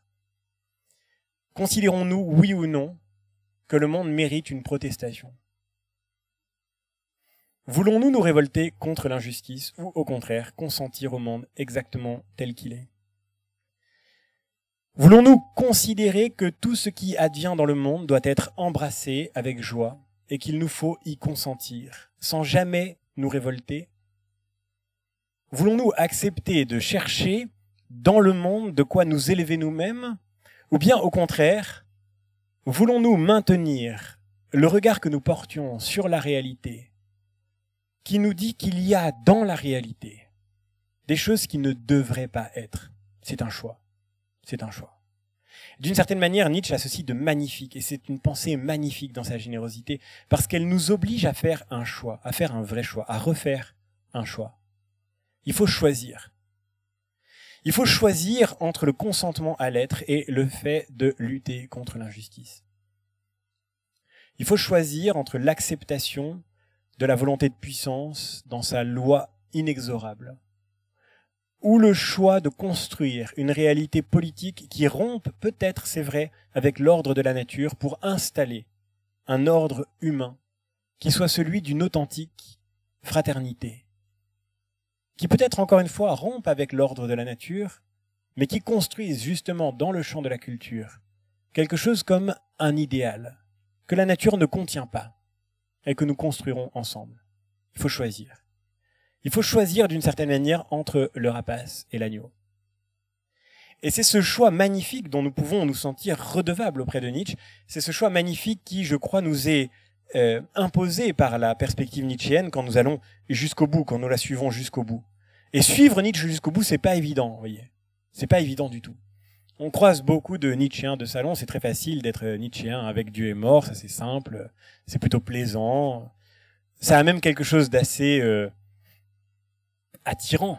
Bien que Nietzsche n'ait pas du tout regardé cette affirmation comme le signe que tout était permis, bien au contraire, l'idée que Dieu est mort est une idée qui paraît à Nietzsche même vertigineuse et inquiétante. Mais passons, ça a quelque chose de plaisant. En tous les cas, si on admet avec Nietzsche que la vie, c'est la volonté de puissance, si on admet avec Nietzsche que ce qui mérite d'être admiré dans la vie, c'est ce qui est fort, si on considère avec Nietzsche que c'est cette loi de la force qui doit gouverner nos actes, alors nous devons aller avec lui jusqu'au point où il nous conduit, par exemple dans l'Antéchrist, en écrivant Les faibles et les ratés doivent périr et nous devons les aider en cela. C'est le principe de notre charité. J'entendais récemment un, un, philosophe euh, bien plus euh, anciens dans la carrière que je ne le suis et auquel par conséquent je dois naturellement le respect, euh, qui, euh, qui faisait une chronique euh, à la radio et qui parlait de Nietzsche en disant c'est quand même étonnant que quelqu'un d'aussi intelligent ait pu écrire des choses aussi stupides. Mais c'est pas du tout stupide. Enfin, me semble-t-il, en tous les cas, j'avais de, de, de, de Nietzsche une interprétation radicalement différente à proposer. Je crois au contraire qu'il y a une unité magnifique dans le propos nietzschéen. Et que si on admet les postulats, on doit admettre les conséquences. Que si on admet le récit, on doit aller jusqu'au bout. Les faibles et les ratés doivent périr et nous devons les aider en cela. C'est le principe de notre charité. Alors si nous ne voulons pas de cette charité-là, eh bien, il nous reste à reconsidérer notre désir de justice, à refaire une place à la protestation contre l'injustice, à refaire une place à la révolte que nous éprouvons devant l'injustice du monde. Et c'est, me semble-t-il, ce qui est le plus nécessaire. En tous les cas, c'est le choix dans lequel je proposerai d'engager notre réflexion pour tenter d'apporter une réponse à la question que nous nous posons. L'injustice est-elle inévitable? Sans doute le nietzschéisme a-t-il quelque chose d'inacceptable dans ses conséquences lointaines Mais il nous laisse au moins une certitude. La justice n'est pas donnée d'évidence. Elle n'est pas contenue de manière immanente dans le monde dont nous héritons. Et il y a d'ailleurs quelque chose là-dedans qui, d'une certaine manière, constitue aussi un indice pour nous pousser à continuer de rechercher la justice. C'est que, alors même que la justice n'est pas contenue dans ce monde, nous ne cessons de l'espérer. Nous ne cessons de la revendiquer. Nous n'avons pas cessé de l'attendre. Alors même que nous ne voyons autour de nous que le spectacle de l'injustice, alors même que nous n'avons devant nous aucun modèle de cette justice que nous espérons ensemble, nous continuons de l'espérer. Ce qui est peut-être le signe que l'aspiration à la justice se trouve bien dans nos consciences, non pas d'une manière arbitraire ou d'une manière artificielle, mais d'une manière qui est inhérente à l'effort de la conscience humaine. Cet effort de la conscience humaine seulement, il doit chercher d'abord à spécifier ce qu'est la justice. Et comme nous l'a montré Nietzsche, l'idée de justice ne s'impose pas d'évidence, elle doit être et redevenir pour nous l'objet d'une véritable recherche, l'objet d'une véritable quête. Qu'est-ce en effet que la justice? Comment l'atteindrons-nous? Comment pourrons-nous l'atteindre? Sans doute aucune procédure n'y suffit. Aucun processus ne nous permettrait de comprendre à elle seule, comment fonder une société juste.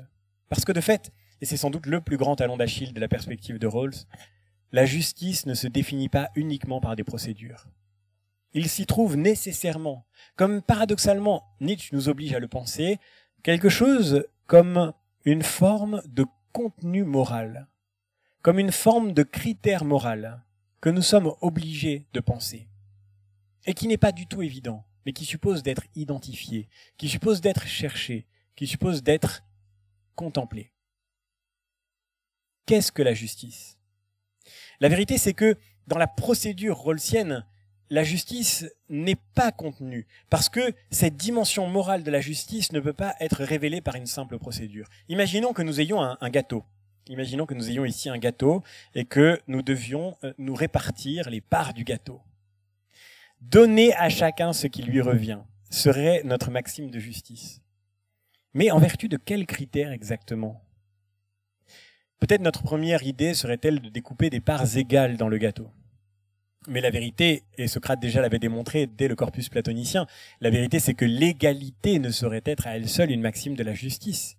Si, dit Socrate, j'ai commis un crime et que mon voisin a commis au contraire un acte de bravoure héroïque, il serait totalement scandaleux de nous donner à chacun la même chose. à moi, il me faut une peine si je suis un criminel, à lui, si c'est un héros, il faut au contraire un éloge. L'égalité ne saurait être à elle seule le principe de la justice. Alors, à partir de quels critères découperons-nous notre gâteau? On pourrait dire par exemple que nous allons donner à chacun, selon, puisque ce gâteau est le produit d'un travail, à chacun selon son travail, à chacun selon ce qu'il a travaillé. Chacun aura alors le produit de son travail ou la proportionnalité qu'il peut exiger quant au produit de son travail. Mais nous le voyons bien, nous n'avons pas tous la même capacité de travail et peut-être ceci laisserait dans l'ombre quelque chose comme les injustices naturelles qui ont marqué notre naissance. Alors peut-être faut-il donner à chacun selon son mérite. N'importe quel enseignant sait qu'un élève qui a des dispositions spontanées sera peut-être moins méritant que celui qui travaille plus avec de moins bons résultats pourtant ou de moins faciles progrès.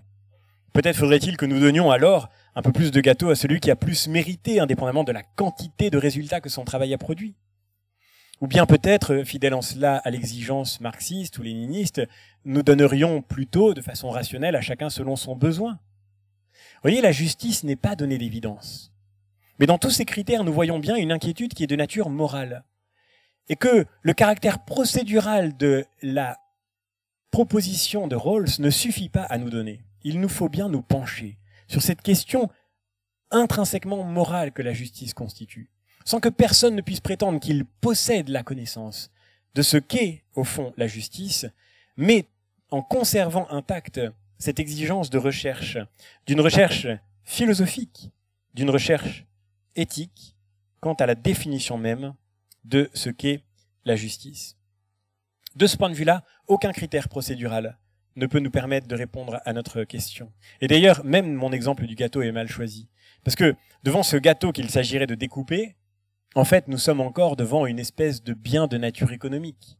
Il y a bien, et c'est là le talon d'Achille, encore une fois, de la perspective de Rawls, il y a bien quelque chose comme une quantité de produits qu'il importe de partager. Mais la vérité, c'est que la justice n'est pas de l'ordre de la quantité.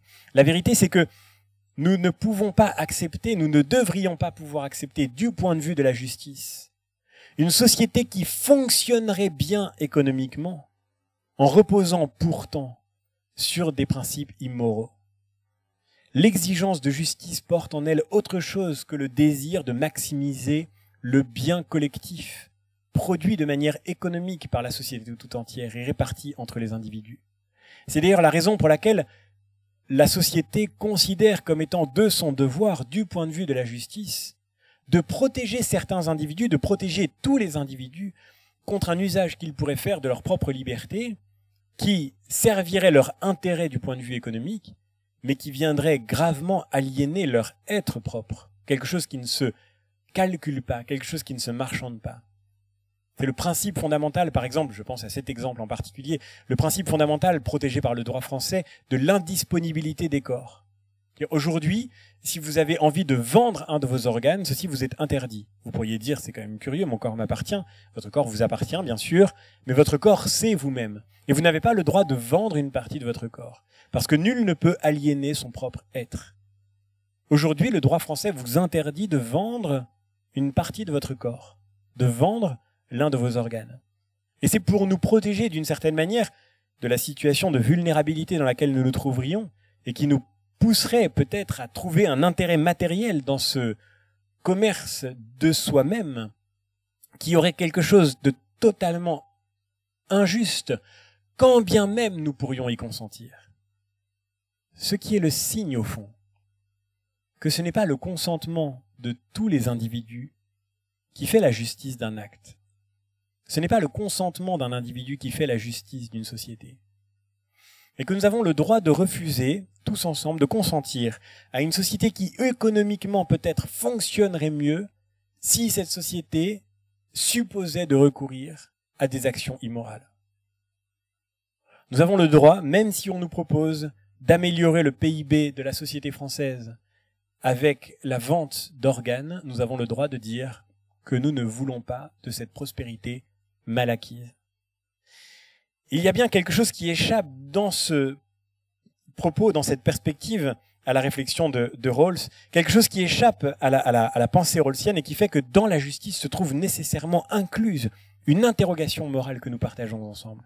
Nous la partageons parce que l'injustice, parce que la justice, pardon, n'est pas donnée d'évidence, et nous la partageons ensemble parce que nous cherchons ensemble à atteindre ce point horizon, cet, cet horizon, cette destination que constitue la justice. On pourrait terminer en disant que de ce point de vue, la justice est à la fois inévitable et insupportable. Et qu'elle doit rester, que nous devons continuer à la regarder comme à la fois inévitable et en même temps insupportable. L'injustice est inévitable. Inévitable pourquoi? Précisément parce que l'idée même de la justice n'est pas transparente pour nous.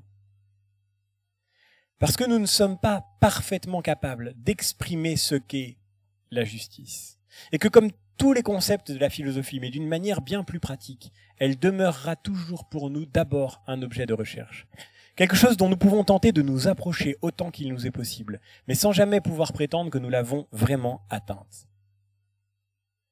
L'injustice est inévitable parce qu'elle est trop difficile à toucher, parce qu'elle est trop difficile à cerner, parce qu'elle est trop difficile à atteindre. La justice, dit Pascal, est une pointe si subtile que nos instruments ne peuvent que s'y blesser quand ils en approchent ils en écachent les bords. Dire au fond, nos instruments sont trop émoussés pour saisir quelque chose d'aussi fin, d'aussi précis, d'aussi subtil. Notre conscience ne sera jamais assez affûtée pour pouvoir atteindre une justice absolument parfaite. Et c'est la raison pour laquelle les procédures dans une société sont si nécessaires. Non pas parce qu'elles contiennent en elles-mêmes la garantie de la justice, mais précisément parce que la justice n'est garantie par aucune d'entre elles. Regardez, et c'est ce que nous dit Aristote, regardez comment fonctionne un procès. Un procès, c'est un processus. Un procès, c'est une procédure. Parce qu'aucun d'entre nous ne possède absolument la certitude quant à ce qu'est la justice, il est nécessaire de se protéger de nos propres défauts, de nos propres imperfections, en organisant le processus judiciaire dans lequel il y aura un procureur et un avocat, dans lequel il y aura des magistrats. Et si les magistrats sont en tort, dans lequel on pourra faire appel une fois, deux fois. Ça ne veut pas dire qu'il n'y aura plus jamais d'erreur judiciaire, mais que nous allons construire la totalité de l'appareil judiciaire comme une procédure pour minimiser le risque de l'injustice. Nous n'en aurons jamais fini avec l'injustice. Elle est inévitable. Et c'est parce qu'elle est inévitable qu'il faut construire ces processus qui nous permettront de faire en sorte qu'elle soit le moins présente, la moins présente possible, qu'elle soit, qu'elle arrive le moins souvent possible. Et c'est ce qui est passionnant, c'est que la procédure judiciaire fonctionne exactement à l'envers du processus rawlsien. Et la procédure de Rawls, cette expérience de pensée, nous dit si vous raisonnez ainsi, vous allez forcément vers la justice.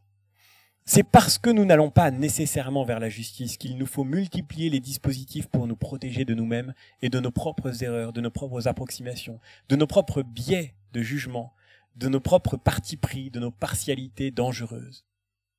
Et c'est tout l'enjeu de la construction d'une procédure, d'une institution, d'une succession d'institutions qui puissent permettre de minimiser la place de l'injustice à l'intérieur de la société. L'injustice est, en un sens, inévitable. Et rien ne serait pire que de chercher une société parfaite, parfaitement juste, parfaitement pure, parfaitement protégée de toute injustice, parce que cette société parfaite n'existe pas. Et que, au nom de la perfection, nous détruirons l'ordre existant, avec tous ses défauts peut-être, avec tous ses aléas, avec toutes ses contingences, mais un ordre qui vaut toujours mieux que l'injustice maximale que produirait le plus grand désordre, celui de la disparition de ce monde dont nous avons hérité, qu'il nous appartient d'améliorer, qu'il nous appartient d'ajuster, d'affiner autant qu'il est possible, qu'il nous appartient de regarder avec cette exigence de nos consciences pour tenter d'approcher ce monde d'un maximum de justice, sans jamais nous faire d'illusions sur le fait que nous serons toujours marqués par l'imperfection de notre propre condition. L'injustice est inévitable, mais en même temps, précisément par cette exigence, elle doit demeurer insupportable. Elle doit rester pour nous un objet de révolte. Nous ne devons pas nous y résigner. Exactement comme la philosophie cherche la vérité en étant déjà certain qu'elle n'y parviendra jamais totalement, nous devons rester éveillés contre le risque de l'erreur et tenter toujours d'ajuster nos conceptions du monde pour qu'elles soient de plus en plus justes. Exactement de la même manière, une société sait qu'elle ne parviendra jamais à une justice absolue. Et pourtant, elle peut toujours continuer de construire les institutions, d'organiser le dialogue d'une telle manière qu'elle ne cesse de s'approcher toujours un peu plus d'une authentique justice. La justice n'est pas contenue dans nos procédures. Elle n'est même pas contenue dans notre consentement unanime. Elle suppose que nous fassions tous l'effort de corriger, de rectifier, d'ajuster nos conceptions du monde de telle manière que nous puissions, et nous d'abord, contribuer à la justice de la société tout entière.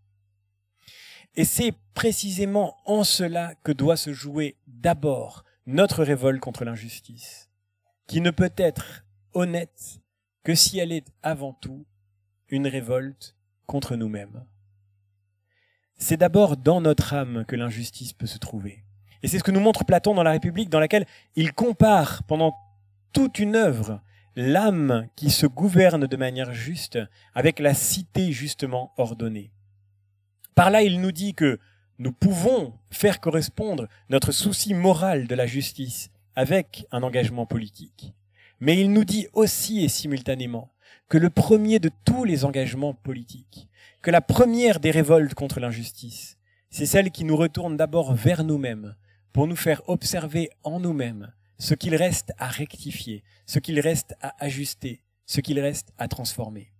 Et peut-être est-ce précisément là que nous pourrons vivre profondément de cette vie que Nietzsche estimait avoir vu l'humanité perdre à cause de l'exigence morale, de cette vie par laquelle nous cherchons à nous dépasser toujours nous-mêmes, à nous élever toujours nous-mêmes vers quelque chose de plus grand que nous, pour atteindre d'une certaine manière toujours notre propre hauteur. Quant à savoir si l'injustice qui traverse le monde doit nous inquiéter dans autre chose que nous-mêmes, cela, chers amis de la vérité, c'est encore une autre question.